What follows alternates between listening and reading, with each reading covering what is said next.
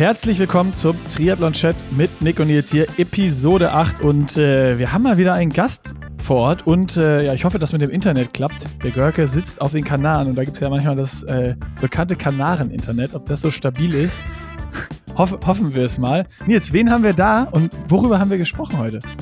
Ja, ich bin mega happy, dass Justus Nieschlag zu Gast war. Für mich eigentlich so der schnellste Unterdistanzathlet Deutschlands und, was viele vermutlich nicht wissen, auch einer der besten 73-Athleten. Er ist dreimal auf der 73-Distanz gestartet, hat zweimal gewonnen, einmal Zweiter geworden, hat im letzten Jahr verdammt souverän Kraichgau gewonnen, Fred Funk und Ruben geschlagen mit einem Start-Zielsieg. Die haben ihn wirklich einfach einmal am Start gesehen, danach haben sie ihn bei der Siegerehrung gesehen und er hat sich heute die Zeit genommen, hat eine Stunde von seinem Trainingslager geopfert, um mit uns über die Arena Games, Super League, natürlich auch leider über seine Verletzung, aber auch über Tokio zu quatschen und hat mich tierisch gefreut, ihn mal ein bisschen näher kennenzulernen.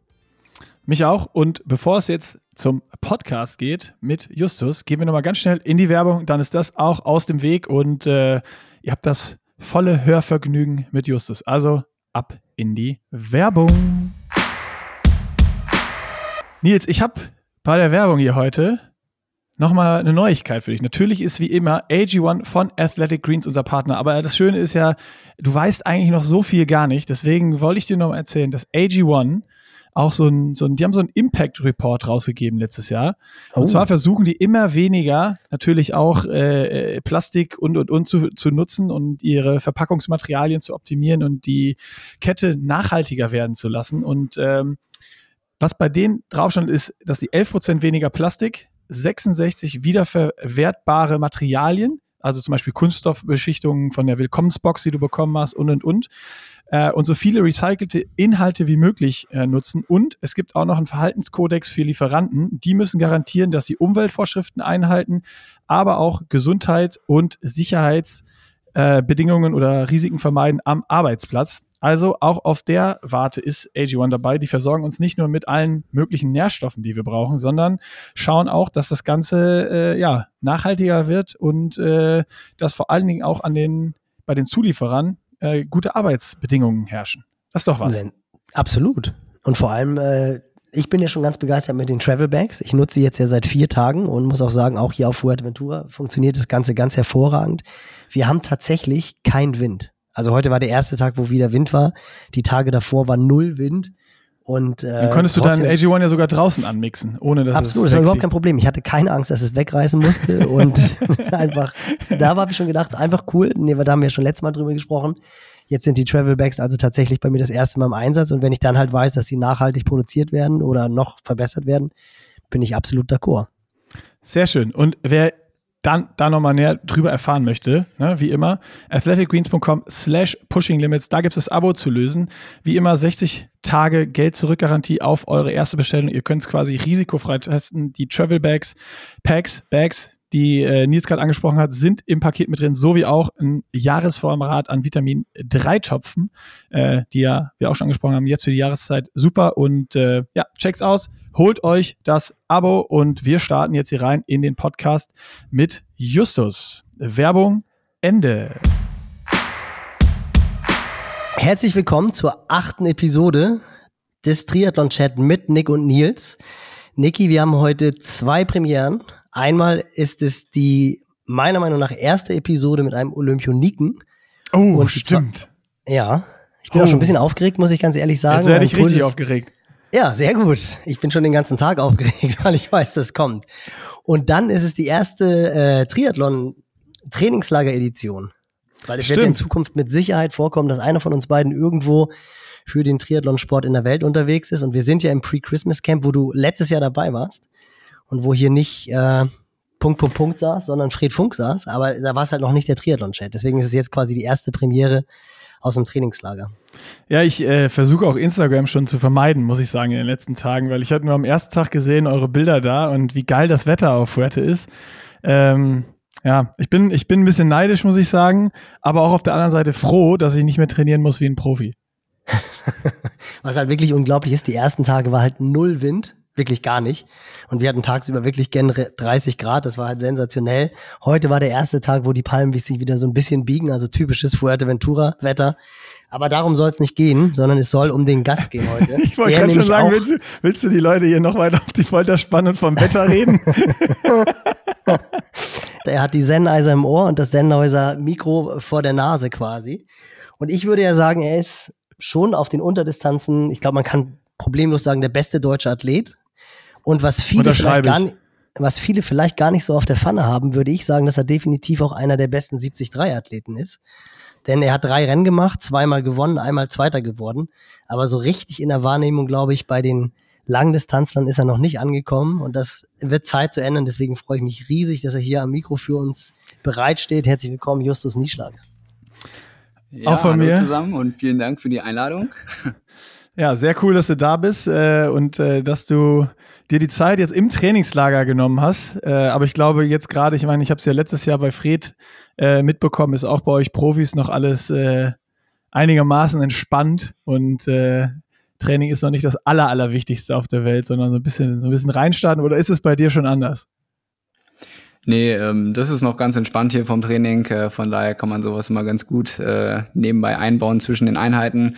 Und ähm, ja, von daher, wir haben Winter, da denke ich, muss man noch nichts überreißen. Die Saison wird lang und äh, von daher ähm, ja, ist man da mal froh, wenn man so ein Angebot hier wahrnehmen kann. Sehr gut. Ich muss ich aber sagen, Justus, Justus sieht definitiv austrainierter aus als Fred letztes Jahr. ja, der kam ja auch, der kam ja auch mit sechs Kilo Übergewicht. Lieben Gruß an dieser Stelle nach Mallorca, wo Fred ja seine Kilometer abreißt.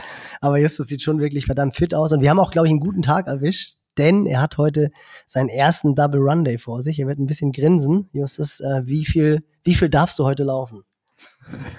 Also es hört sich jetzt mehr an, als es ist. Äh, es ist tatsächlich mein erster Double Run und ich weiß gar nicht, wann ich das letzte Mal einen Double Run gemacht habe.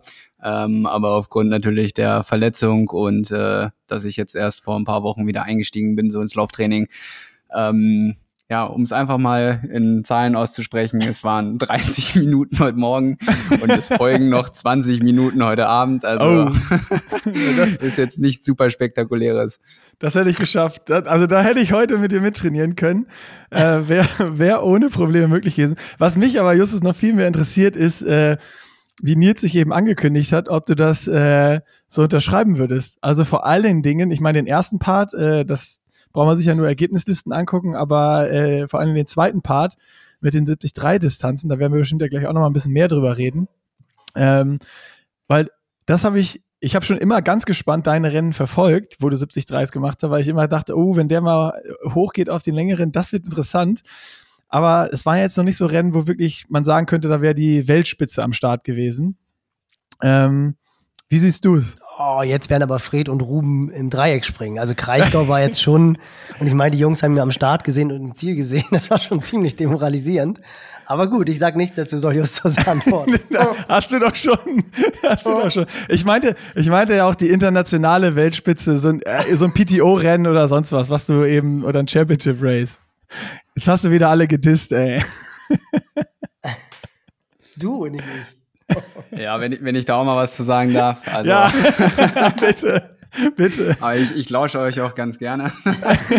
nee, also, ähm, ja, also ich habe jetzt drei Mitteldistanzen gemacht, so alle zwei Jahre mal eine, äh, die so reingepasst hat. Und ähm, ja, macht, macht auf jeden Fall echt Laune auf der Distanz. Äh, ist schon einfach äh, komplett anderes Anforderungsprofil als jetzt äh, auf der Kurzstrecke.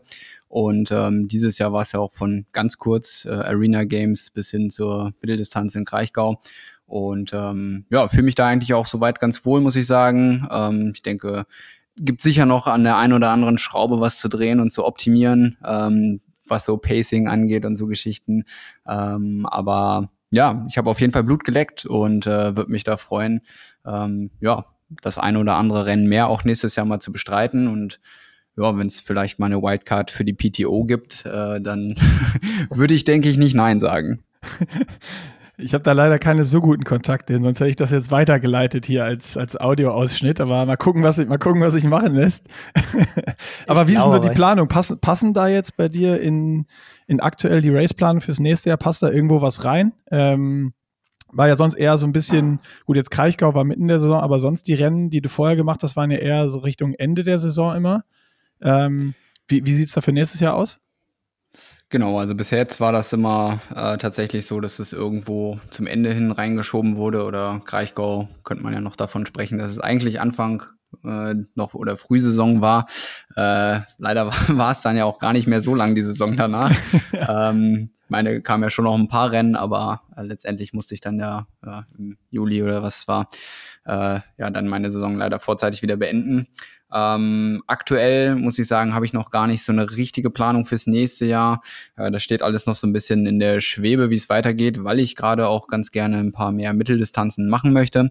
Und äh, da sind wir jetzt gerade noch so ein bisschen in der Abstimmung, wie man das Ganze ja, mit der Kurzdistanz äh, vielleicht noch verbinden kann. Und äh, dementsprechend äh, ja, gibt es tatsächlich noch gar keinen richtigen Rennkalender. Ja, okay, spannend. Also ist das schon bei euch anders als bei den Norwegern, dass ihr quasi die Freiheiten habt oder das sogar gewollt wird vom Verband, dass du überall starten darfst, wenn es passt, vom Zeitpunkt her, dass du jetzt natürlich nicht irgendwie die Woche vor einem wichtigen Weltcuprennen Halbdistanz machst, dass da der Sportdirektor irgendwie sein No sagt, das ist ja verständlich, aber dass du jetzt, der ja wirklich, ich meine, mir hat echt das Herz geblutet, als ich gesehen habe, dass du nicht in St. George starten darfst. Und ich habe auch, das war das Erste, was ich Justus gefragt hat. Justus, hast du das Rennen geguckt? Und wie hat sich das angefühlt? Vielleicht kannst du das nochmal beschreiben ob du dir das angetan hast, ob da, ob da vielleicht schon mal so ein bisschen der Gedanke kam, ah, ich wäre jetzt eigentlich gerne in dem Mix dabei gewesen. Ja, also ähm, ganz so einfach wie bei den Norwegern ist es halt nicht, äh, dass man jetzt tun lassen kann, mal kurz einen Ironman eingestreut äh, und dann zurück, äh, was weiß ich, auf die Sprintdistanz.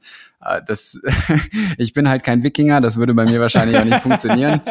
Ähm, ja, aber da muss man schon vorher das Ganze ein bisschen vernünftig planen und das muss auch alles irgendwie Sinn machen. Ähm, genau, und von daher, da bin ich jetzt gerade noch so in der Abstimmungsphase und dann schauen wir mal. Aber klar ist natürlich, dass irgendwie mehr Rennen möchte ich da schon gern machen auf der Mitteldistanz und ich möchte auch super gerne bei einer WM dann äh, letztendlich mal am Start stehen und hoffe, dass das nächstes Jahr dann auch funktioniert und ich da verletzungsfrei durchkomme, weil letztendlich ähm, bin ich da nicht gestartet, weil ich verletzt war und äh, das mit der Achillessehne einfach nicht ging. Ja, das Rennen an sich, äh, muss ich sagen, habe ich, hab ich nur so halb verfolgt. Also klar weiß ich natürlich, wie es ausgegangen ist und alles, aber ähm, ja, war nicht so einfach für mich. Meine Freundin selber ist ja auch tatsächlich da gestartet und hatte gefragt, ob ich ähm, mitkomme. Und ja, ich musste dann leider tatsächlich sagen, äh, dass, dass ich das für eine keine geile Idee halte, äh, weil wenn ich dann da am Streckenrand stehe und äh, sehe die Jungs da lang racen, ähm, ja, das weiß ich nicht. Also das, das äh, hätte ich hätte ich nicht gern gehabt und deswegen habe ich da von vornherein gesagt, das äh, ja, tut mir natürlich extrem leid, aber ähm, das das finde ich nicht cool. Äh, da möchte ich nicht auch noch vor Ort sein, wenn wenn die da racen und ich kann leider stehe am Streckenrand und kann gar nicht äh, starten. Äh, spannend. Also auf jeden Fall. Äh, boah, ich ich habe gerade überlegt, wie wie hätte ich reagiert, wenn ich irgendwie mich qualifiziert hätte und wenn ich wüsste, ich bin fit, kann ich, kann ich da auf jeden Fall mitracen und dann hinzufahren zuzugucken. Ich glaube, ich hätte es mir auch nicht angetan. Ja, und ich finde, das spricht ja auch so ein klein bisschen das an, was ich mich auch schon die ganze Zeit frage. Ich meine, klar habe ich so ein bisschen nochmal geschaut. Justus Nieschlag ist ja irgendwie so der, wo jeder weiß, wenn der fit ist, ist der vorne mit dabei. Und einfach nochmal für die, die es nicht wissen, 2011 Vize-Weltmeister bei den Junioren, Europameister geworden bei den Junioren 2017, das erste ITU-Rennen gewonnen, 2019 das nächste ITU-Rennen gewonnen, dann logischerweise Olympionike in Tokio. Da würdest du auch sagen, das war wahrscheinlich bisher so das, das Highlight deiner Karriere, oder? Ja, also die Olympischen Spiele waren schon besonders. Sie haben ja auch unter besonderen Bedingungen stattgefunden. Ähm, leider, sage ich mal, in der Qualifikation hat es nicht ganz so funktioniert, wie ich es mir vorgestellt habe. Äh, dadurch, dass ich ja in Berlin äh, das Jahr vorher mir den C äh, an meiner Felge äh, oh, hingeholfen ja, habe. Das habe ich live gesehen. Fuck. Ja, genau, dann oh, hatte ich mir ja war, luxiert. Der war der angerissen, ah, nee, genau, oder stand schief oder was auch immer, ne? Ja, genau, der war luxiert und stand dann seitlich ab. Ähm, Aber du hast den Schuh noch angezogen. Ja, ich, ich genau, ich habe den C erstmal in die Hand genommen und wieder an die oh. richtige Stelle gebogen, so im Eifer ja, des so Gefechts, war's. keine Ahnung. Es war ziemlich eklig. Und dann bin ich losgelaufen und es tat doch so weh, dass ich gesagt habe, nee, okay, so kannst du eigentlich nicht weiterlaufen. Und ich glaube, zwei Wochen später wäre das Testevent gewesen. Und dann habe ich noch so in dem Moment gedacht, wo ich rausgegangen bin, naja, vielleicht geht's bis dahin ja wieder. Und äh, naja, dann war ich im Krankenhaus und ja, es war ja alles äh, irgendwie kaputt und angerissen und Beugestrecksehne. Äh, in der Mitte musste ich genäht werden zwischen den Zähnen mit einer Platzwunde. Und ähm, der Arzt hat gesagt, naja, wir probieren das jetzt mal ohne OP, sonst bist du auf jeden Fall erstmal ein Jahr raus. da habe ich schon gedacht, okay, Kacke, da hast du ja, hast du ja richtig äh, einen äh, beigeholfen. Und ähm, naja, letztendlich hat das ja alles äh, gut funktioniert und ist ja auch wieder gut verheilt, aber da habe ich dann ein bisschen meine Chance verspielt, mich frühzeitig zu qualifizieren ja. und habe es dann ja letztendlich kurz vor den Spielen erst in Kienbaum bei dem internen Ausscheidungsrennen ähm, geschafft, mich zu qualifizieren. Oder es gab ja auch keine andere Möglichkeit. Und naja, von dem Zeitpunkt an war natürlich auch dann die Vorbereitungsphase ähm, ja, bis zu den Spielen an sich äh, nicht mehr besonders lang und ja, dann die Spiele an sich waren, waren schon besonders. Das Einzelrennen ähm, hängt mir schon noch ein bisschen nach. Das äh, lief halt äh, gar nicht äh, nach meinen Vorstellungen. Aber das Team Relay war dann ein versöhnlicher und cooler Abschluss. Und alles in allem war es ja trotzdem äh, ein super krasses Erlebnis. Und äh, ja, denke, da werde ich mich äh, sehr lange dran erinnern können. Aber hast du jetzt eigentlich Bock nochmal Paris nächstes Jahr oder ist das bei dir schon raus und nochmal so richtige Spiele erleben, wo halt die Zuschauer auch am Streckenrand stehen dürfen und wo es auch ein olympisches Dorf gibt, wo alle zusammen wohnen und ein bisschen Sex, Drugs und Rock'n'Roll herrscht? ja, und vor allem andere Rennen mal angucken. Ne? Also wir durften ja einfach gar nicht daraus.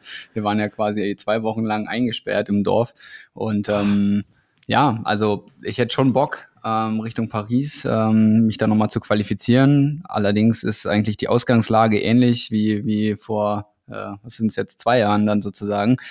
Ähm, ja, nicht besonders einfach, dadurch, dass im Mai die Qualifikationsperiode schon begonnen hat und ähm, ja, ich verletzungsbedingt ja eigentlich Zero Points ähm, aktuell für die Olympic, für das Olympic Ranking drin habe.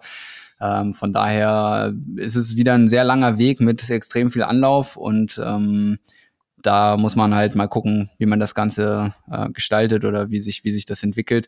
Und ja, das spielt natürlich da auch rein. Und weil, de, weil diese Situation aktuell tatsächlich für mich sehr verzwickt ist, ähm, fällt es mir auch da nicht leicht, eine Entscheidung zu treffen. Und äh, ja, dementsprechend starten wir ins neue Jahr und ähm, wissen noch gar nicht so ganz genau, in welche Richtung das geht. Boah, spannend. Aber du hast ja, schon mal nicht. Ja, du hast, du hast ja schon sagen, mal. Scheint ja bei okay, du, du bist dran. Sorry, sorry, sorry.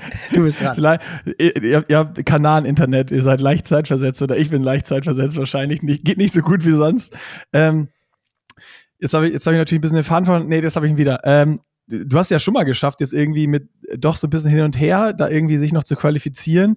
Also äh, das, das hört sich jetzt so an, so ganz aus den Augen verloren hast es ja noch nicht. Und jetzt nochmal so als, als Frage hinten dran, weil ich mir das eben aufgeschrieben habe, dass ja dieses Norweger Ding, äh, das, das kann man irgendwie ja nicht machen und man muss da schon ein bisschen planen und so.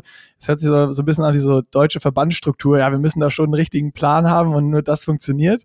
Oder ist jetzt so eine Situation, in der du einfach jetzt ja bist, vielleicht auch so ein Ding, wo man sagen kann, ja, ey, pff, why not? Vielleicht man fährt einfach mal zweigleisig und äh, fokussiert sich vielleicht auf eine Sache mehr und nimmt, nimmt die anderen Sachen mit, wie die Norweger.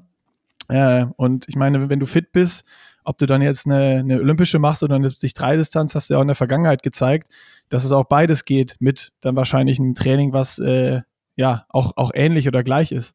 Also du musst ja keine Langdistanz machen, aber so dieses Ding, dieses Double aus 70-3 äh, und, und dann vielleicht trotzdem noch die Quali versuchen, ja, also abgehakt habe ich das Ding äh, auf jeden Fall nicht. Wenn das jetzt gerade so rüberkam, dann äh, war das nicht so gemeint. Ähm, ich meinte bloß halt, dass es wahrscheinlich mit einer frühen Qualifikation schwierig wird, ähm, weil man auch in die Rennen natürlich erstmal reinkommen muss. Ähm, also die offizielle Quali oder die ersten Plätze gehen ja weg beim Grand Final und beim Testevent nächsten Jahres. Und äh, man muss natürlich erstmal die Grundvoraussetzungen schaffen, dass man dort starten kann. Also sprich, äh, es können auch nur sechs deutsche Athleten, glaube ich, oder fünf, sechs, äh, da starten. Und äh, entsprechend muss man es erstmal auf die Startliste schaffen, um dann sozusagen das Kriterium zu erfüllen, sich zu qualifizieren.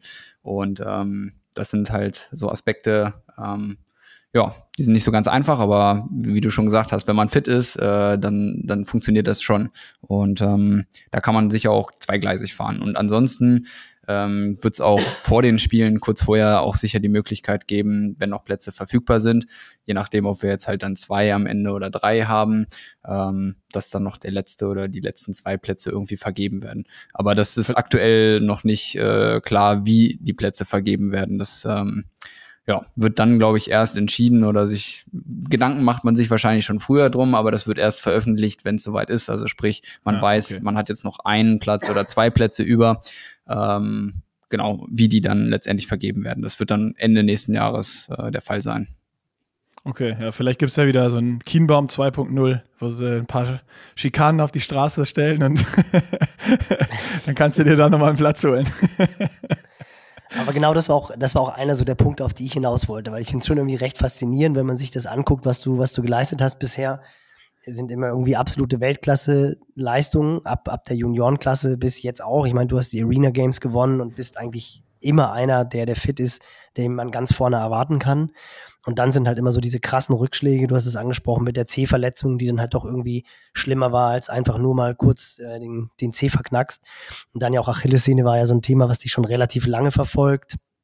Und man hat ja gemerkt, du bei der 73 WM hast du dich nicht getraut, quasi an die Strecke zu, an die Strecke zu stehen, weil halt einfach dein Racerherz geblutet hätte.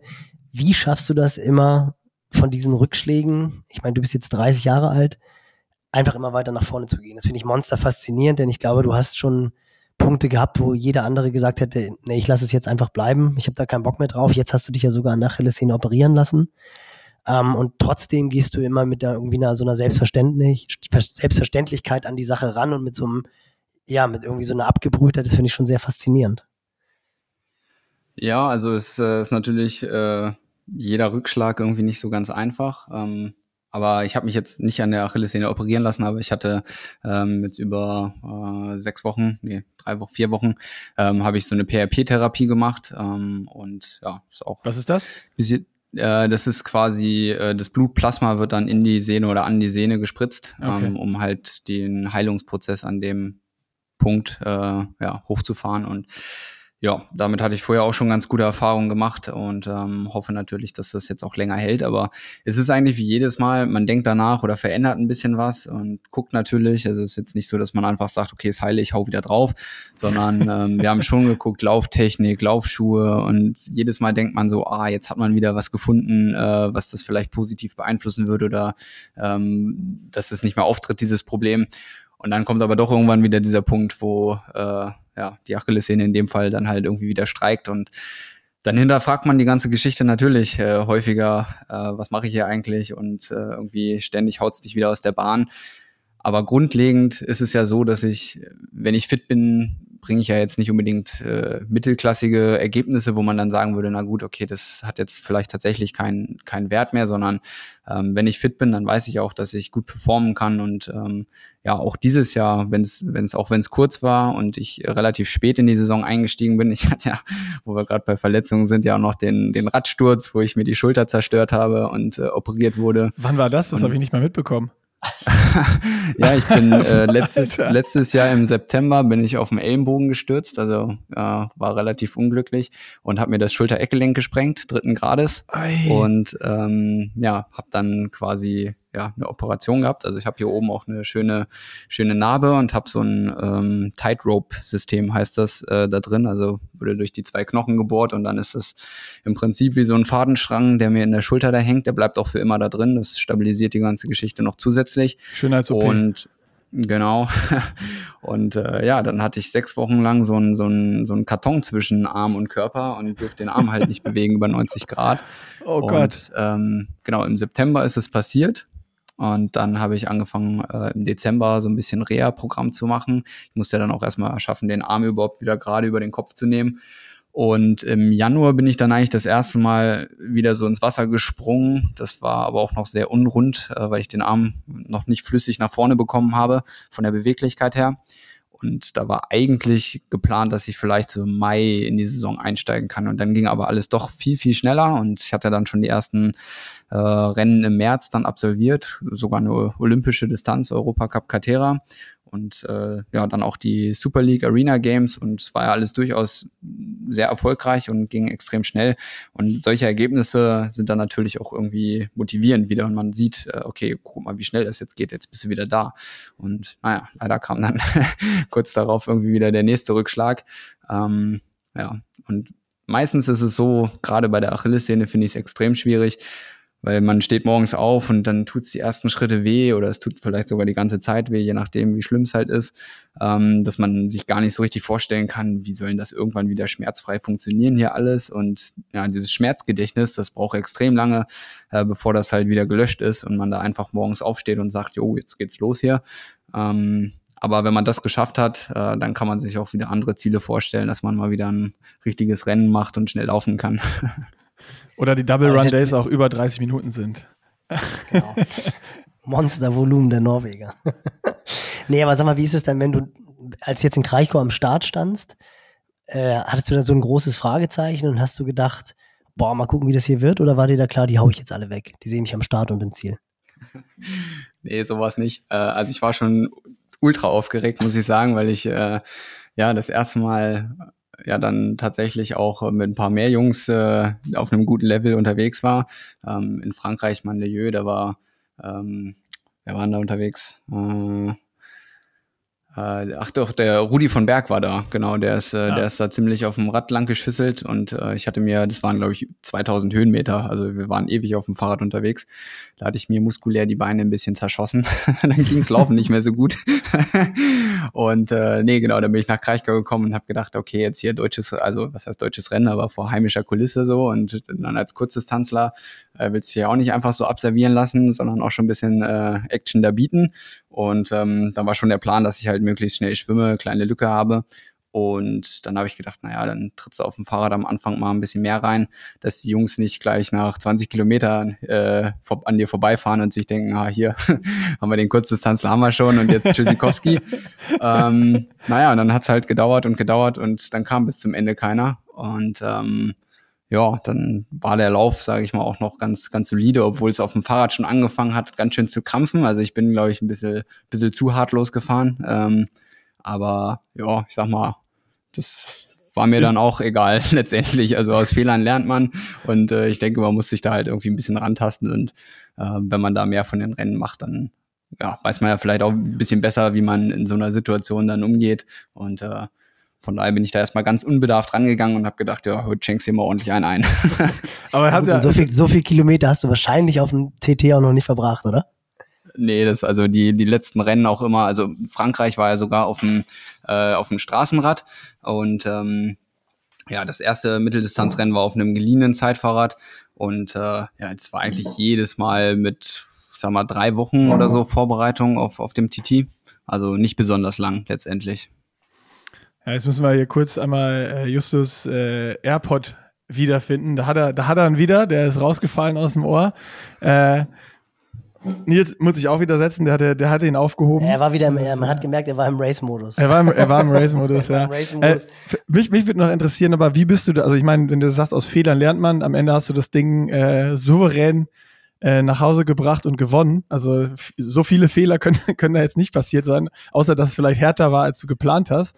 Ähm, aber wie, wenn du das jetzt mal vergleichst mit der Kurzdistanz, bist du da dann ähnlich viel Watt wie auf einer Kurzdistanz nach dem Schwimmen einfach losgefahren oder vom, vom Feeling her? Oder bist du dann doch, okay, ich tue den jetzt weh, aber ich weiß, es ist heute länger und, und ganz so hart losfahren wie, wie auf der Kurzdistanz mache ich jetzt dann auch nicht? Oder wie ordne das mal ein? Ja, das, also das ist super schwierig zu vergleichen, weil auf der Kurzdistanz äh, ist ja so, dass wir ja Windschatten fahren dürfen und ähm, je nachdem, wo man da aus dem Wasser kommt, fährt da eigentlich jeder erstmal all out los, bis sich die Gruppen halt formieren. Und ähm, also da ist Vollgas. Und ich bin jetzt auf der Mitteldistanz nicht Vollgas losgefahren, sondern ich bin sportlich losgefahren. Ähm, aber ich wusste, okay, das sind jetzt immer noch, keine Ahnung, 85 Kilometer Fahrradfahren und dann wartet noch ein Halbmarathon auf dich.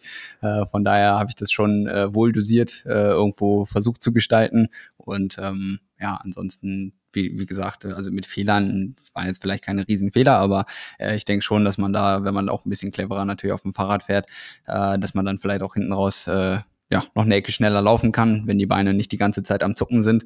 Und ähm, ja, ich denke, sowas kommt dann einfach mit der Zeit. Ja, ich finde das Aber ganz interessant, ähm, wenn man so die Rennen guckt, auch wenn dann bei World Champs oder sowas, immer wenn mal wirklich starke Kurzdistanz da hochkommen. Ich meine, du hast es jetzt im Kraichgau gemacht, aber ich habe mich schon öfter gefragt, warum schwimmen die nicht all out und machen es für die, die dahinter sind, die typischen, ich sage jetzt mal Mittel- oder Langdistanzler, die den Speed im Wasser einfach nicht mehr haben, ähm, nicht so hart wie möglich und versuchen auch so hart wie möglich loszufahren, weil ihr das ja könnt und gewohnt seid, um dann zu schauen, klar, clever zu agieren, wo ist die Gruppe, aber oftmals hat man das Gefühl, ist ja auch bei vielen, die dann von der Kurzdistanz kommen, die dann bei so großen 73-Rennen oder PTO dann gar nicht so hart schwimmen, dass dann die Jungs, die, die sonst auf der Mittel- oder Langdistanz sind, gar nicht so weit weg sind. Das sind dann halt nur 10, 15 Sekunden Gaps oder manchmal ist es eine Riesengruppe, die irgendwie rausgeht. Ähm, wie, wie ist da so deine Taktik? Also würdest du das jetzt immer machen wie in Kraichgau, dass du dann da hart schwimmst oder auch sagen, du vertraust da dann schon, wenn es ein bisschen mehr gepaced ist und du sagst, du lernst da jetzt draus, auch auf, dein, auf deine schnellen Laufbeine am Ende? Ja, das ist eine gute Frage, aber dafür fehlt mir halt auch, denke ich, noch so ein bisschen die tatsächlich die Rennerfahrung. Also ich habe es bis jetzt eigentlich immer so gemacht, dass ich hart geschwommen bin, weil letztendlich das sind 400 Meter mehr als auf der olympischen Distanz und ähm, ja, glaube ich, also im Schwimmen, das ist jetzt ja auch nicht super lang, das, das tut, glaube ich, nicht ganz oder man, man zerstört sich da nicht nachhaltig äh, für, das, für den Rest des Rennens, sage ich mal. Ähm, aber ich habe es auch schon beobachtet bei den anderen Rennen, dass äh, häufig auch die Kurzdistanzler eher verhalten schwimmen und sagen, okay, ich cruise da mal mit und äh, schau da einfach und verlasse mich dann eher beim Laufen hinten auf meinen Speed vielleicht von der Kurzdistanz. Ähm, bei der PTO war es, denke ich, oder kam es immer ein bisschen darauf an, wer so am Start ist. Also wenn da so ein Henry Schoolman oder ein Wager ja. oder ja. Äh, die Brownies mit dabei sind, dann, dann wird da, denke ich, zumindest auch vernünftig geschwommen. Ähm, aber in der Situation war ich bisher noch nicht. Ähm, aber ich denke schon, dass ich das Schwimmen auf jeden Fall ähm, boah, möglichst hart irgendwie gestalten würde, ohne mich jetzt komplett zu töten. Aber das ist ja jetzt auch irgendwie so ein bisschen so eine, so eine Circuit-Geschichte. Also du bist ja jetzt in den Arena Games und in der Super League unterwegs. Und was ist da, was ist das so für eine Truppe? Ist das so wie die, die ITU World Cup Truppe? Man sieht sich irgendwie ein bis zweimal im Monat und das ist ja schon auch teilweise so ein bisschen freundschaftlich, oder? So kameradschaftlich. Man freut sich, sich zu sehen. Ich meine, das sind dann irgendwie nationenübergreifend die Pärchen, äh, Rachel Clammer mit Richard Murray und sowas alles. Und das ist ja schon so ein Circuit, der unterwegs ist und das etabliert sich jetzt ja so ein klein bisschen auch bei der PTO. Aber erstmal vielleicht, wie geht es in der Super League ab? Also auch so wird dann nochmal so ein bisschen gefeiert hinten raus und gibt es da auch so ein paar Skandelchen, ähm, um was ein bisschen aus dem Nähkästchen zu plaudern. Das würde mich eigentlich auch mal interessieren. Ja, also die, die Super League ist eigentlich ein ziemlich cooles äh, Format. Also ich war bis jetzt ja immer nur bei den Arena Games dabei und ähm, ich weiß, dass es auf jeden Fall bei der Championship Series am Ende es äh, eine große Abschlussfeier gibt. Äh, da habe ich es aber bisher auch noch nie hingeschafft. Äh, ich wollte eigentlich schon zweimal starten, aber das, äh, ja, da ist mir die Achillessehne eigentlich jedes Mal dann in die Quere gekommen und ähm, ja, das sind einfach auch so viele Rennen jedes Wochenende woanders mit viel Reiserei. Das ist äh, auf jeden Fall ja hochbelastend irgendwie. Und ähm, ansonsten ist das ziemlich familiär. Also da kommt jeder mit jedem gut klar. Und ich denke, wenn das jetzt mit der PTO da ähnlich, also ich stelle mir das ähnlich vor, das ist eigentlich super cool, weil äh, die Triathleten, das ist so ein ja, ganz entspanntes Völkchen, ähm, wobei das, glaube ich, im Leistungssport fast überall so ist. Also ich kenne es so ein bisschen auch aus der, aus der Bundeswehr Sportfördergruppe, wenn man da mit anderen Sportarten mal äh, zusammen äh, abhängt oder mal einen Lehrgang hat oder so. Ähm, da findet man sich immer relativ schnell zurecht und äh, es ist alles immer ähm, ja, super entspannt. Man, jeder kann, kommt da mit jedem gut klar und äh, ist auch mal interessant, einfach zu sehen, was die anderen so machen. Und deswegen finde ich auch irgendwie das Coole an dem Sport, dass man ja auch ähm, mit den anderen Leuten dann international unterwegs ist und äh, auch mal ein Trainingslager machen kann. Also ich war jetzt mit Mario Mola zwischen Bermuda und Abu Dhabi auf Mallorca im Trainingslager und ähm, ja, einfach mal schauen, über den Tellerrand hinausschauen, was machen eigentlich die anderen so, wie trainieren die so, wie leben die so, wie gestalten die äh, ihren Tagesablauf zwischen, zwischen den ganzen Trainingseinheiten. Und ähm, ja, das mag ich eigentlich super gern, weil ähm, ja, mit dem Joao Silva aus Portugal war ich ja auch diverse Male unterwegs. Und äh, ja, von daher ist meistens auch nie ein Problem, sich da vorher einmal kurz abzustimmen. Jetzt bin ich mit dem Jan Strattmann hier auf Fuerteventura und ähm, ja, ich meine, auch wenn wir einen unterschiedlichen Trainer haben, kann man trotzdem einfach irgendwie zusammen trainieren und das ist einfach geil. Aber hast du da jetzt so, wenn du bei Mario Mona, der ist ja, glaube ich, Mallorquin, merkst du da dann so auch so diesen klassischen spanischen Lebensstil, dass er dann doch irgendwie ein bisschen später gestartet wird und nicht wie hier in Plaitas um 7.30 Uhr schon mit dem Hufen am Beckenrand gestartet wird, sondern geht es da so ein bisschen tranquilo ab und hatte dir auch so ein paar nette Ecken von Mallorca gezeigt, die du als normaler Tourist nicht unbedingt kennenlernst oder wie war das? Ja, das war, war schon super interessant. Also allgemein, äh, egal ob jetzt Spanien, Portugal, äh, die sind ein bisschen entspannter. Also ja, vor neun Uhr wird da nicht trainiert. Nee. ich ich habe es letztes Jahr auch mitgekriegt auf Mallorca im Trainingslager, die zwei Wochen. Die schwimmen da ja auch im Viva Blue, wo wir im Hotel waren. Und ich schwöre dir, wenn die vor neun Uhr am Pool waren, dann haben sie so lange noch gequatscht, bis es Viertel nach neun war. Und vor Viertel nach neun ist da keiner von denen in den Pool gesprungen. Nicht, nicht einen Tag, obwohl die jeden Morgen da waren. Ja, nee, ist tatsächlich so. Also wir sind auch, wir sind eigentlich meistens morgens Rad gefahren und sind immer um neun los. Und das ist, also ist voll mein Lifestyle, muss ich sagen. Ich genieße das richtig. In, in Saarbrücken ist immer sieben Uhr, sieben Uhr, dreißig, äh, Jump in und bis man dann hochgefahren ist zum, zum OSP, also zum Schwimmbad, äh, da muss man schon früh aufstehen.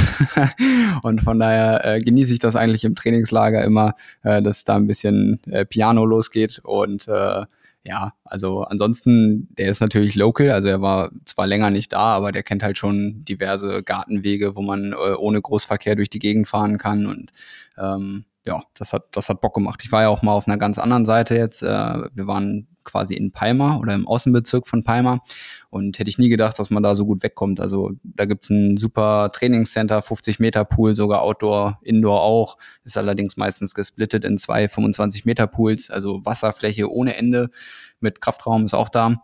Und zum Laufen und, und Radfahren ist halt auch perfekt. Also man fährt um einen Kreisverkehr rechts raus, zack, und äh, ist außerhalb der Stadt. Also super.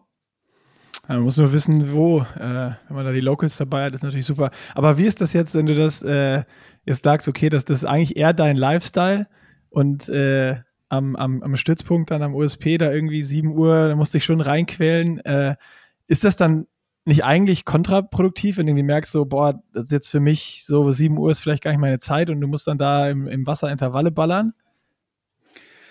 Ja, also man gewöhnt sich dann natürlich mit der Zeit dran, äh, früh aufzustehen und äh, ja, in Saarbrücken ist eigentlich immer Schwimmen die erste Einheit bei uns. Ähm, ja, letztendlich, äh, was, was will ich machen? Ne? Es gibt, gibt halt sozusagen nur das Angebot, das Angebot, da zu trainieren, äh, da früh zu schwimmen. Ansonsten äh, müsste ich es halt selber organisieren oder so. Äh, das wäre natürlich auch ein extremer äh, Aufwand. Aber ja, nach Spanien ziehen wäre wahrscheinlich der Plan B. Äh, aber wahrscheinlich würde ich da auch zu Hause den Kopf kürzer gemacht werden. Ähm, von daher äh, denke ich immer, es ist ein gut, man muss da einen guten Kompromiss finden. okay. Ja, und man darf ja auch nicht vergessen, Justus ist bei der Bundeswehr. Also das ist vielleicht auch nochmal ein Thema, was recht interessant ist, so diese Spitzensportförderung in Deutschland, die ja dann doch extrem von Bundesministerium für Inneres abhängt. Und ich meine, du könntest jetzt ja gar nicht sagen, okay Leute, ich nehme jetzt jemanden, den sollt und gehe jetzt zwei Jahre nach Girona oder hättest du rein theoretisch die Möglichkeit, das würde ja gar nicht funktionieren, oder? Ah, das hat sich mittlerweile eigentlich ein bisschen entspannt. Ähm, also der Jonas Schomburg zum Beispiel, der ist ja relativ viel in Girona unterwegs.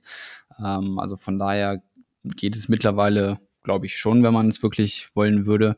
Ähm, früher, als ich damit angefangen habe, äh, war es halt so, es geht nur in Saarbrücken am Stützpunkt letztendlich und äh, oder nur in Saarbrücken. Man muss natürlich nicht am Stützpunkt wohnen, kann auch in der Stadt wohnen, aber mit Training und Wohnort in Saarbrücken.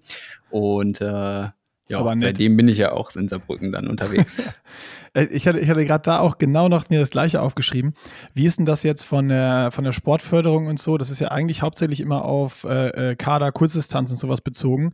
Wenn du da jetzt mehr Richtung äh, 73 äh, Langdistanzen oder sonst was gehst, wie sind da die Kriterien? Fliegt man dann da irgendwann raus oder musst du im Kader sein oder wie, wie, also dein Verbleib dort oder da, um, um gefördert zu werden? Was, was für Kriterien musst du erfüllen eigentlich? Genau, also ein Kaderkriterien ist sowieso äh, oder Kriterium erfüllen ist sowieso eigentlich immer Grundvoraussetzung, überhaupt einen Anspruch auf äh, eine Förderung welcher Art auch immer zu haben, also sei es von, von Verbandsstrukturen oder vom Verband ähm, oder auch von der, von der Bundeswehr. Und ja, dieses Jahr ist natürlich auch, das spielte auch so ein bisschen mit rein, ähm, habe ich die Kaderkriterien nicht erfüllt. Ähm, warte aktuell auf die Bestätigung, dass ich in den Ergänzungskader komme. Also das ist so ein Kader, ja, wenn man irgendwie verletzt war oder ja, gesundheitliche Probleme irgendwie hatte, ist das so, äh, dass man nicht aus dem System komplett rausfliegt. Ähm, aber wie gesagt, ein Kader ist immer Grundvoraussetzung. Also ja, ohne würde ich jetzt, könnte ich jetzt auch nicht in der Bundeswehr in der Sportfördergruppe sein. Ah, okay, also da musst du jetzt so ein bisschen hoffen, äh, aber eigentlich ist wahrscheinlich, wenn du, wenn du sagst, es gibt da extra so einen verletzten Kader oder irgendwas, dass äh, die sich dann die Situation schon genau angucken. Und ich meine, wenn man dann sich deine Ergebnisse anguckt, wenn du dann fit bist, die sind ja da, wie du gesagt hast am Anfang, dass es dann nicht äh, einfach äh, auch noch da schlecht ist, sondern äh, gehen, wir, gehen wir mal davon aus, dass du da drin bleibst. Genau, also äh, eigentlich gehe ich davon aus, dass es nur noch eine Formalie ist, fehlt nur noch die offizielle Bestätigung dazu. Ähm, eigentlich wurde mir schon zugesagt, dass das funktioniert, aber letztendlich ist ja, glaube ich, dann immer der DOSB, der das äh, final abnicken muss mit dem Kader. Und äh, da weiß ich aber nicht, wann da die Sitzungen sind oder die nächste Sitzung ist, wo das Ganze dann äh, offiziell auch äh, ja, bescheinigt wird. Ah, okay. Aber so die Faszination Halbdistanz, ist das jetzt einfach so, weil dir die, die Distanz so viel Spaß macht, also die etwas längeren Strecken, oder hängt das jetzt auch mit der, mit dem PTO-Circuit zusammen? Also, dass die PTO da jetzt einfach coole Rennen auf die Beine stellt, die halt auch aus Sponsorensicht vermutlich interessant sind, weil sie Fernsehübertragung haben, weil da einfach eine coole Clique um die Welt tourt, natürlich auch immens gutes Preisgeld. Ist das so etwas, was dich reizt, dass du sagst, ah, ich habe eigentlich einfach Bock in diesem PTO-Geschehen dabei zu sein, oder ist es doch mehr dass du jetzt denkst, ah, eigentlich, ich bin jetzt 30, möchte ich mich auch mal ein bisschen auf längere Strecken konzentrieren?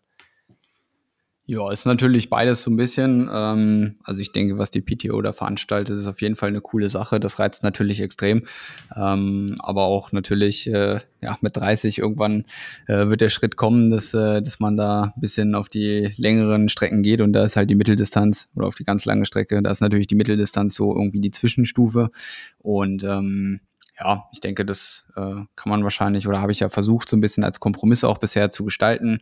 Ähm, und von daher ähm, macht es mir auch Spaß, weil es auch bisher immer gut erfolgreich ablief. Und äh, so gesehen spielen da beide Faktoren auf jeden Fall eine Rolle. Also ich finde die Strecke cool, weil es auch einfach ein ganz anderes Anforderungsprofil ist als jetzt die Kurzdistanz. Ähm, Radfahren ohne Windschatten finde ich für mich halt auch super attraktiv. Das, das macht mir richtig Laune, da auf dem TT auch mal durch die Gegend äh, zu hämmern. Und ähm, ja. Aber wie früh ändert ihr dann am Training was? Also du bist ja auch bei Dan Lorang, der ja eher bekannt ist auf den, für die Athleten, die auf der längeren Strecke unterwegs sind. Ähm, ist es dann so, dass ihr dann schon auch irgendwie drei, vier Wochen vor Kraichgau dann den Fokus darauf legt? Oder ist es wirklich so, dass ihr ein, zwei Einheiten pro Woche, die vermutlich langen, ruhigen Einheiten einfach ein bisschen länger macht und da dann versucht nochmal einen aeroben Reiz zu setzen? Oder ändert ihr dann doch schon, dass ihr sagt, okay, wir machen jetzt vier Wochen mal so ein bisschen race-spezifische Intervalle in 70-3 Intensität, dass du dann richtig vorbereitet, wie es halt in vier Wochen möglich ist, am Start stehst? Ja, also die Vorbereitungen bis jetzt auf die ganzen Mitteldistanzrennen waren ja ja, so ein bisschen aus dem, aus dem Training raus, sage ich mal, für die Kurzdistanz. Ähm, und eigentlich mit dem Zeitpunkt, wo ich dann aufs Zeitfahrrad gegangen bin, es war meistens so drei, maximal vier Wochen äh, vor dem jeweiligen Rennen, haben wir dann auch das Training so ein bisschen angepasst. Also dass dann auch auf dem Fahrrad, auf dem Zeitfahrrad natürlich dann in der Position so ein paar ähm, ja, Race-Intervalle gefahren wurden oder auch die, die Laufintervalle dann äh, entsprechend mal ein bisschen länger geworden sind. Ähm, ich bin aber vorher im Training noch nie einen Halbmarathon gelaufen. Also ich, ich habe ich hab selbst bei der ersten, war glaube ich der längste Lauf vorher ein 18er und dann muss ich sagen, im Rennen waren auch die letzten drei Kilometer, haben sich ganz schön gezogen. und äh, ja, das gleiche war eigentlich jetzt auch vor Kraichgau. Ich weiß gar nicht, wie lange der längste Lauf davor war, aber äh, ich glaube, länger als, als 17, 18 war der auch nicht. Also äh, das ist schon so das höchste der Gefühle, was ich äh, im Training äh, aktuell laufe. Aufgrund natürlich, dass die Achillessehne da auch oder uns bewusst ist, dass, äh, dass die da ein bisschen zickig ist. Ähm, haben wir es da bisher eigentlich noch nicht so übertrieben, äh, was, was so den Umfang angeht. Aber das ist ja schon krass, dann darf man ja eigentlich auch so deine Trainingswochenstunden in den letzten zwei, zwei, drei Jahren, da wird wahrscheinlich jeder Hobbyathlet blass werden, wenn er sieht, wie schnell du bist und wie wenig du trainierst. Oder hast du da so einen Überblick, wenn man jetzt mal wirklich so konkret sagt, wir sagen jetzt mal irgendwie ist Beginn Saison 23, was du in 22, gut, 22 war es jetzt echt lange raus, aber so ein klassisches Verletzungsjahr, wo du dir einfach nur ein C gebrochen hast und dann mal so für zwei, drei Wochen raus hast. Was hast du für so einen Wochendurchschnitt pro Woche? Jetzt allgemein oder im Laufen? Im Laufen? Nee, allgemein. So schon, also oder kannst auch mal die Laufkilometer brich, sagen, aber auch, genau, zwölf Stunden mit 25 Laufkilometern oder so. ja, ganz, ich glaube, ganz so schlimm ist es nicht. Also, ähm, ja, ich würde sagen, ich komme, also normale Wochen sind halt so, oder im Schnitt liege ich wahrscheinlich irgendwie zwischen 20, 24 Stunden, würde ich sagen. Ähm, ja, also wenn ich gut durchkomme, dann laufe ich ja auch, sag ich mal, 60, 70er Wochen. Das ist so das, was ich, denke ich, laufen kann, das, was ich vertrage. Und ja, klar, wenn ich verletzt bin, dann äh, ist das mehr Aquajoggen oder Crosstrainer, also ganz äh, ein bisschen alternativ und ein bisschen weniger. Die und Sachen, jetzt die richtig aktuell, Spaß machen. Genau, die Sachen, die so richtig hier men mental ist das natürlich. Das ist vielleicht der Training Trick. Vielleicht ist das der Trick, warum du so stark bist, weil du so viel von diesen ultra langweiligen Einheiten wie Stepper und Aquajogging machen musst. Das macht hart in der Birne auf jeden Nils, Fall. schreib Also- das deinen Athleten auf, mach dir Notizen. Ich habe noch einen Tipp. Nicht arbeitslos. Ich habe ich hab noch einen super Tipp. Äh, als ich mir die Schulter kaputt gemacht habe, bin ich ja nur noch auf Swift gefahren. Also ich glaube, da hatte ich äh, irgendwie zweieinhalbtausend Kilometer bin ich auf Swift gefahren. Das macht Und, auch hart. und, und da warst du so gut und lustig, ist ja, wer, wer das Video gesehen hat von äh, Magnus Ditlev, als der diesen Riesensprung gemacht hat, hat er sich ja auch die, ich glaube auch die Schulter gebrochen war es und ist dann ja mit so einem Petsy-Ball auf dem Fahrrad, wo er den abgelegt hat, auch nur Rolle gefahren. Also da scheint irgendwie eine Korrelation da zu sein hier. Also ähnlich sah das bei mir auch aus. Ich habe einen Tisch ganz hoch und ganz ran und dann saß ich da so super aufrecht vor meinem Computer und bin da so lang pedaliert. Ja. Geil. Ja, nicht schlecht, okay. Alles, alles notiert. Aber das war, das war hier auch schon Thema. Das, ich glaube, Ditlev hatte wirklich, was war das, 125 Tage ununterbrochen auf Swift? Ja, Also, irgendwie uns so komplett gefragt haben, abgefahren. Wie viel, Sinn das macht, weil ich kann mir vorstellen, Skandinavier würde niemals seine Radsachen anziehen und einfach nur eine Stunde auf Swift fahren. Also der fährt mit Sicherheit Minimum zwei, drei Stunden und das dann 125 Tage durchziehen, ist halt trainingsmethodisch auch so extrem fragwürdig. Aber ich meine, das muss man schon auch sagen, aus meiner Sicht, äh, Nick, was sagst du dazu? Ist Ditlev schon ja, es ist schon irgendwie so der, der Langdistanzler des Jahres. Ich meine, der hat seinen ersten Ironman gemacht und hat im Sprint gegen Ben Hoffman, nachdem er sieben oder acht Minuten am Streckenrand stand, mit dem Platten verloren. Ja. Dann, äh, dann Challenge hat er Rot. rot, gew rot gewonnen, dann ist er in, auf Hawaii siebter geworden mit, einem, mit einer Zeitstrafe, dann dritter bei der 73 WM und dann hat er Cozumel gewonnen. Also das ist schon extrem beeindruckend. Ja, also was der die Saison gemacht hat, war, war einfach komplett abgefahren. Äh, und passt, passt ganz nochmal äh, ganz gut zum Thema. Ich hatte mir gerade auch noch aufgeschrieben, wo du Justus gefragt hattest, PTO und wie siehst du das? Ähm, und da hast du gesagt, Justus, ja, so die Langdistanzen kommen dann auch irgendwann mal.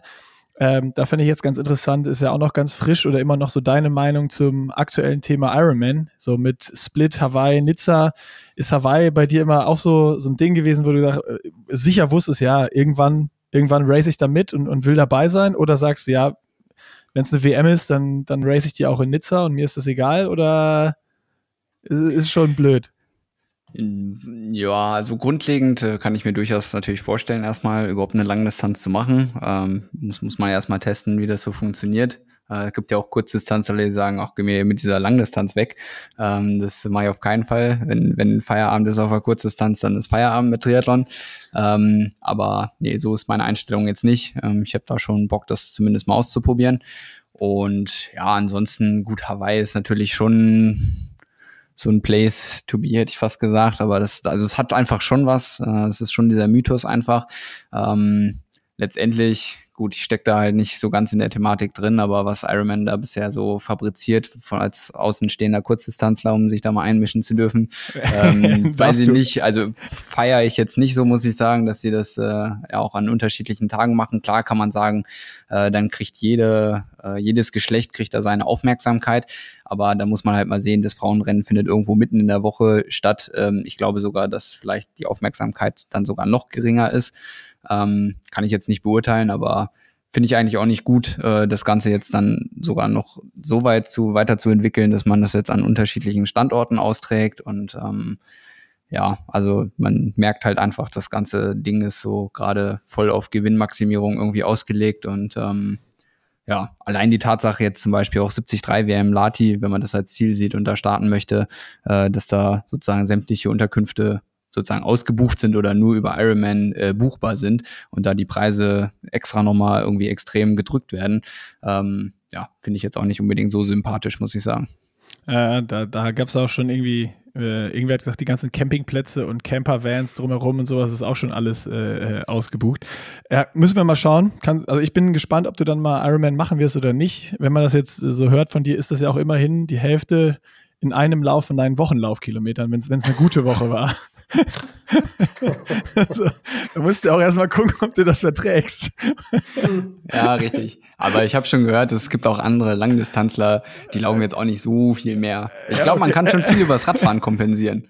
Ja, ja, also dann, äh, ich, also ich hoffe auf jeden Fall, dass du eine Langdistanz ausprobieren wirst. Äh, das äh, würd, würde mich doch sehr freuen, weil ich glaube, du bist da auch nicht ganz so schlecht. Ja, aber ich würde mich erstmal freuen, wenn es jetzt nächstes Jahr wirklich mal die 70-3-Distanz, also so ein gesundes Jahr, das wäre schon cool. Also ich glaube, wenn Justus, das gab es so zwei, das war Justus, hätte ich mega gerne am Start gesehen in St. George und auch Martin van Riel.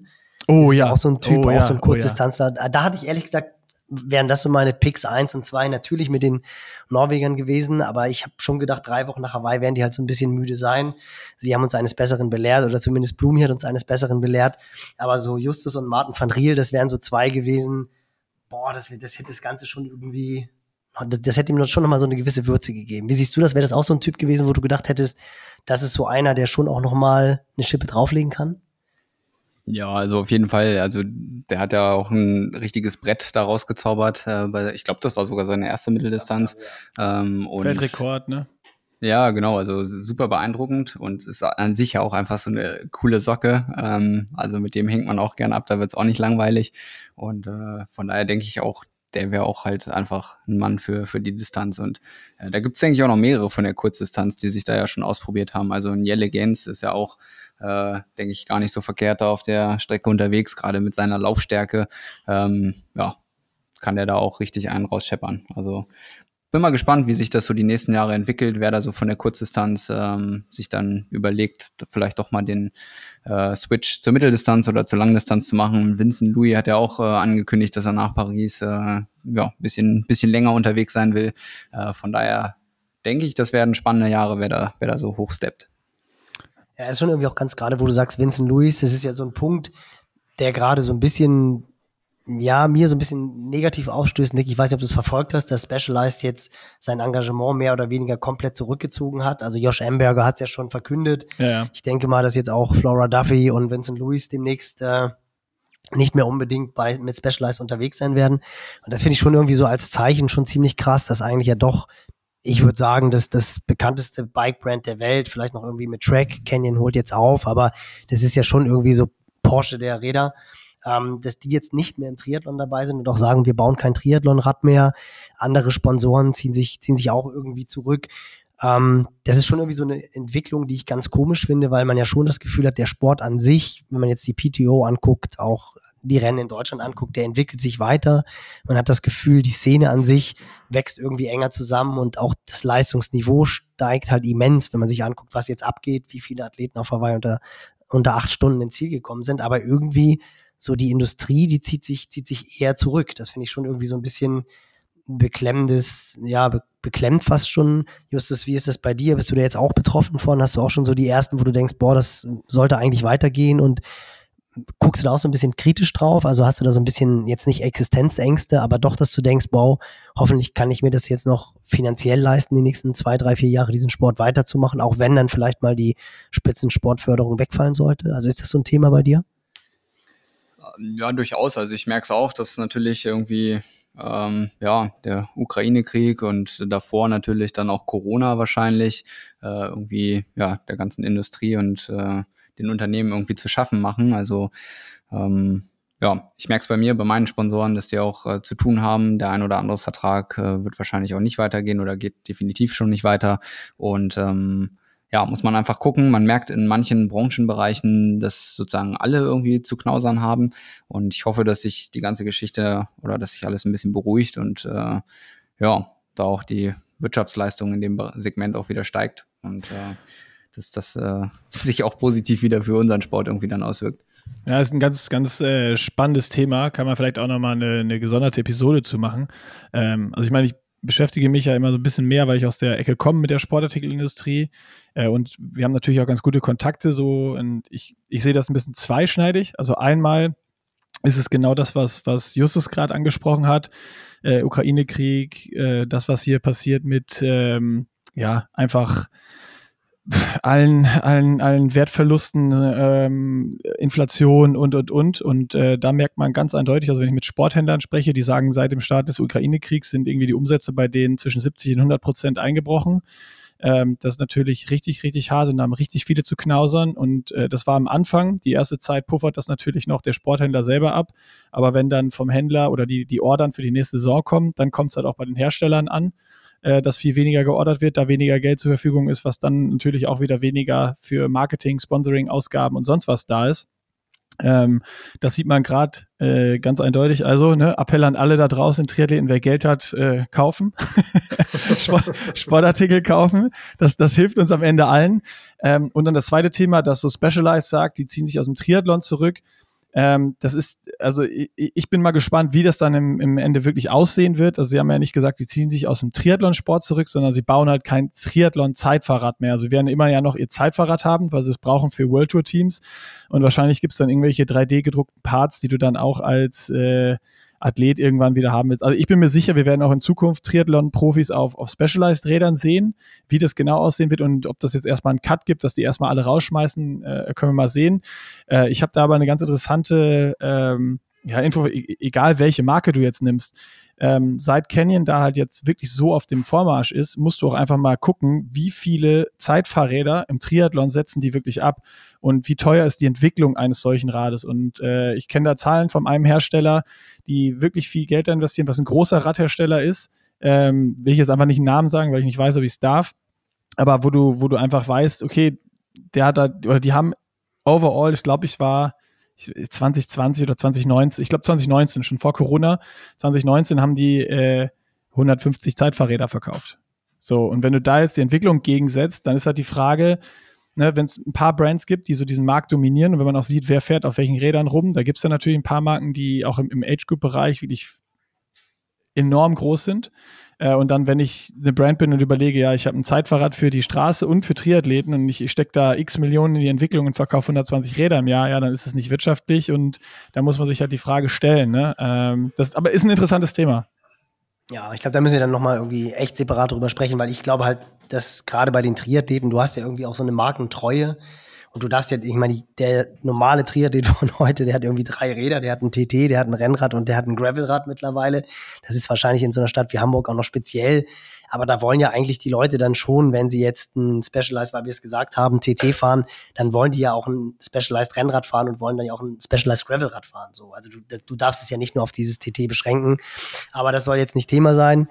Ähm, Justus, wo sehen wir dich denn jetzt nächstes Jahr? Also ja, du hast doch so ein bisschen gesagt, es ist rumgedruckst, ne? Er hat so ein bisschen rumgedruckst, genau. Also ist jetzt was ganz, steht schon also, fest? Finnland Lati ist es, also das ist so ein Punkt, wo du sagen würdest, da würdest er hat noch keine ein, Unterkunft, hat er schon ich gesagt. Ich wollte gerade sagen, ich würde ich würd mit dem Bulli hinfahren und dann bin ich halt im Bulli und wäre trotzdem Weltmeister. Ey, Justus, also. zur Not, zur Not leihen wir uns ein Wohnmobil und karren dich da hoch.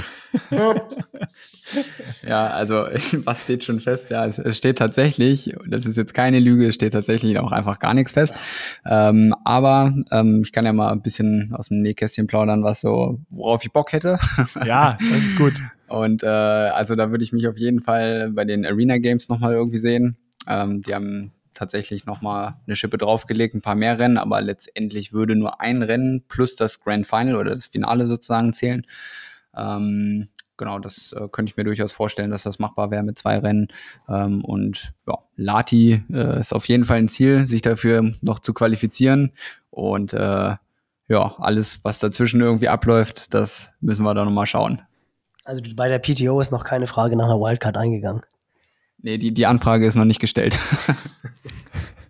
Dann solltest du das machen. Muss, muss man da eine An Anfrage stellen für eine Wildcard oder picken die ein und schreiben einen an? Weißt du das? Hm, ich meine, dass ich letztes Jahr eine E-Mail bekommen habe, wo man sich äh, hätte bewerben können. Also ah, okay. ich glaube, man, äh, die schicken so rum und dann man kann sich dann bewerben. Aber ich, ich denke, dass das in beide Richtungen funktioniert. Vielleicht, wenn wenn die sagen, oh, äh, Athlet XY oder Athletin wollen wir unbedingt haben, dass die dann vielleicht auch äh, darauf zugehen ähm, aber umgedreht kann man sich auch irgendwie, kann man ein kleine, be kleines Bewerbungsschreiben schicken. mit, mit so Lebenslauf und CV, kleines Foto angehängt, mit äh, Anzug ja, und Krawatte. aber sind auch, auch so Trainingslager, das ist auch noch nicht geplant. Also du hast gesagt, du fliegst jetzt direkt nach, nach dem Camp zurück zu deinen, zu deinen Eltern. Du warst vorher im Urlaub, bist vom Urlaub ins Plaitas geflogen, vom Plaitas zu deinen Eltern. Das war auch logistisch nicht ganz so einfach, was das Packen anbelangt. Und weißt du denn schon, wo es im Januar hingeht? Oder ist, ist selbst das noch ein großes Fragezeichen? ja, selbst das ist tatsächlich noch ein großes Fragezeichen. Ich weiß nur, dass ich bis Mitte Januar auf jeden Fall in Deutschland bin und dass Mitte Januar nach Ismaning geht. Äh, das ist der Standort, wo ich aktuell studiere.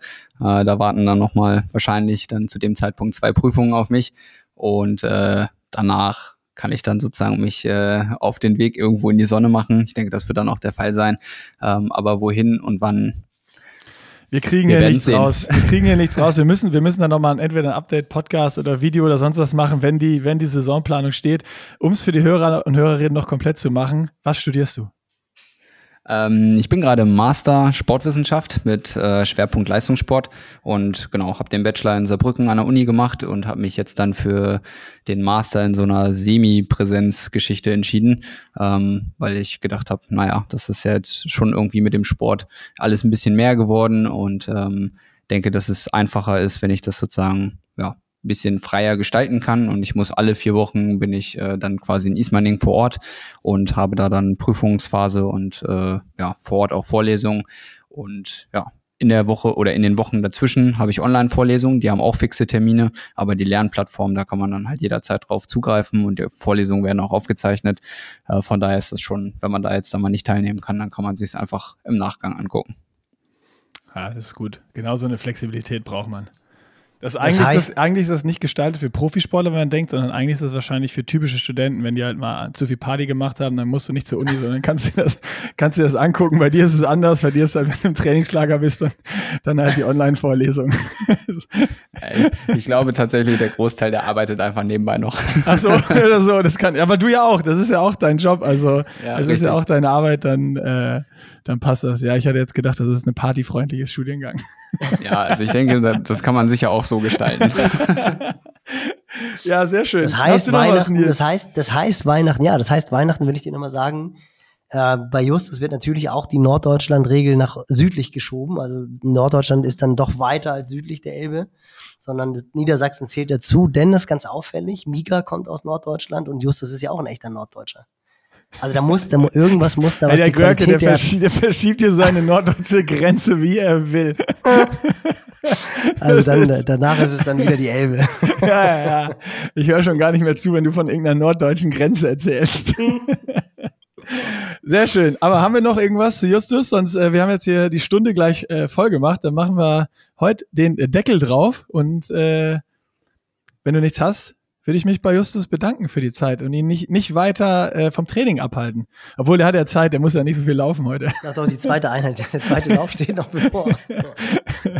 Der geht ja, noch kurz Dazwischen war ich noch Radfahren, ne? Nicht, dass ihr jetzt ah, okay, hier alle okay, denken, okay, ich würde nur 50 Minuten laufen oder so. Das wäre mein Trainingstag. Ich wollte gerade sagen, sonst ab zurück an Pool, Bräunen. ja, oder auf die Terrasse, das äh, mal gucken. Ja, das ist ganz spannend. Die Jungs wohnen ja hier, die werden ja von Plaitas gesponsert, die wohnen hier so weit oben. Ich habe echt, ich habe eigentlich gedacht, ich habe alles von Plaitas gesehen, aber so weit oben war ich dann doch nicht. Und du guckst einfach direkt runter auf die Favelas, wo wir wohnen. Also das ist schon irgendwie so, so klassisch wie bei Red Bull, wo der Matic jetzt oben in, in der Donnerkuppel sitzt im Unternehmen und das Bürgertum sitzt dann darunter. Also die haben es schon ganz gut getroffen hier, die zwei. Aber ich muss zu Justus Verteidigung sagen, er, als ich reinkam, hat er auch gelernt, war irgendwie im Stress und das hat mich echt beeindruckt, so viel zu Kameradschaft unter Sportlern. Der hat echt für Strati Mittagessen gekocht. Also der saß hier, hat uh. eigentlich, ist es ja mehr oder weniger all-inclusive morgens und abends und der hat hier echt schön Reis gekocht und meinte, ja, ich muss ja auch jetzt gleich fertig sein, weil Strati kommt gleich vom Radfahren. Das klang echt extrem Bromance-mäßig. Das fand ich schon äh, wirklich sehr, sehr, sehr, sehr beeindruckend. Also das ist schon. Und Strati macht und, Kaffee wahrscheinlich dann. Das Problem ist, ich trinke keinen Kaffee. Ah! Aber ja, so läuft das halt. Einer trainiert, der andere schmeißt hier den Haushalt und äh, Geil. also Stradi, Stradi zieht er hier schon gut durch. Ähm, ich habe ja gerade das angefangen, von daher ist bei mir noch ein bisschen entspannter und äh, schadet sicher nicht, so einen kleinen Snack äh, nochmal zwischendurch einzunehmen. Sehr schön. Mega gut. Ja, also ich, Justus, wünsche dir echt einfach nur, dass es wäre schon cool, wenn du mal ein Jahr lang verletzungsfrei und sturzfrei hinkriegst. Ich glaube, dann sind alle, Wir alle, alle die Fans, alle Triathlon-Fans. Ich glaube, dann fragt sich keiner mehr, ist das einer der besten 73 Athleten Deutschlands, weil dann wissen es alle. In dem Sinne, äh, egal ob, ob Arena Games, Super League und PTO, whatever. Das wäre schon cool, wenn, dich, wenn man dich da mal ja. PTO sehen würde und vor allem, wenn du halt einfach mal ein Jahr einfach mal ein Jahr klingt auch so gemein, aber einfach mal kein Sturz und keine Achillessehnenprobleme, das wäre schon sensationell. Also das wünsche ich dir total für 23. Ich glaube, die deutschen Triathlon-Fans würden uns freuen. Nick Pressure on You, ihr macht ja eh nächstes Jahr, glaube ich, auch mehr Rennreportagen. Dann brauchen wir gar nicht mehr auf den Podcast zu warten, sondern ja. Siegerinterview geht ja immer, oder? da ist aber nicht Pressure on me, da ist Pressure on Justus. also, ja. ja, schauen wir mal, was es gibt, aber ich denke, wir werden uns da sicher bei dem einen oder anderen Rennen treffen. Und ähm, ja, ansonsten vielen Dank. Ich klopfe ja auch dreimal auf Holz. Ich wünsche mir auch, dass das verletzungsfrei vonstatten geht alles und äh, denke, dann, dann passt das auf jeden Fall. Sehr schön. Ich schließe mich Nils an, sag danke für deine Zeit und äh, dann äh, hören wir uns irgendwo bei einem Rennen oder wenn wir nochmal wieder vorbeikommen und hoffentlich gibt es dann eine komplette Saisonplanung für dich. Also, danke und ciao, ciao. Und euch einen schönen vierten Advent an diesem Wochenende. Bis dann. Oh ja, stimmt. Ciao. Singst du nochmal Jingle Bells, Nils, oder nächste Woche? Nee, ich bin schon raus, ist schon offline. Okay.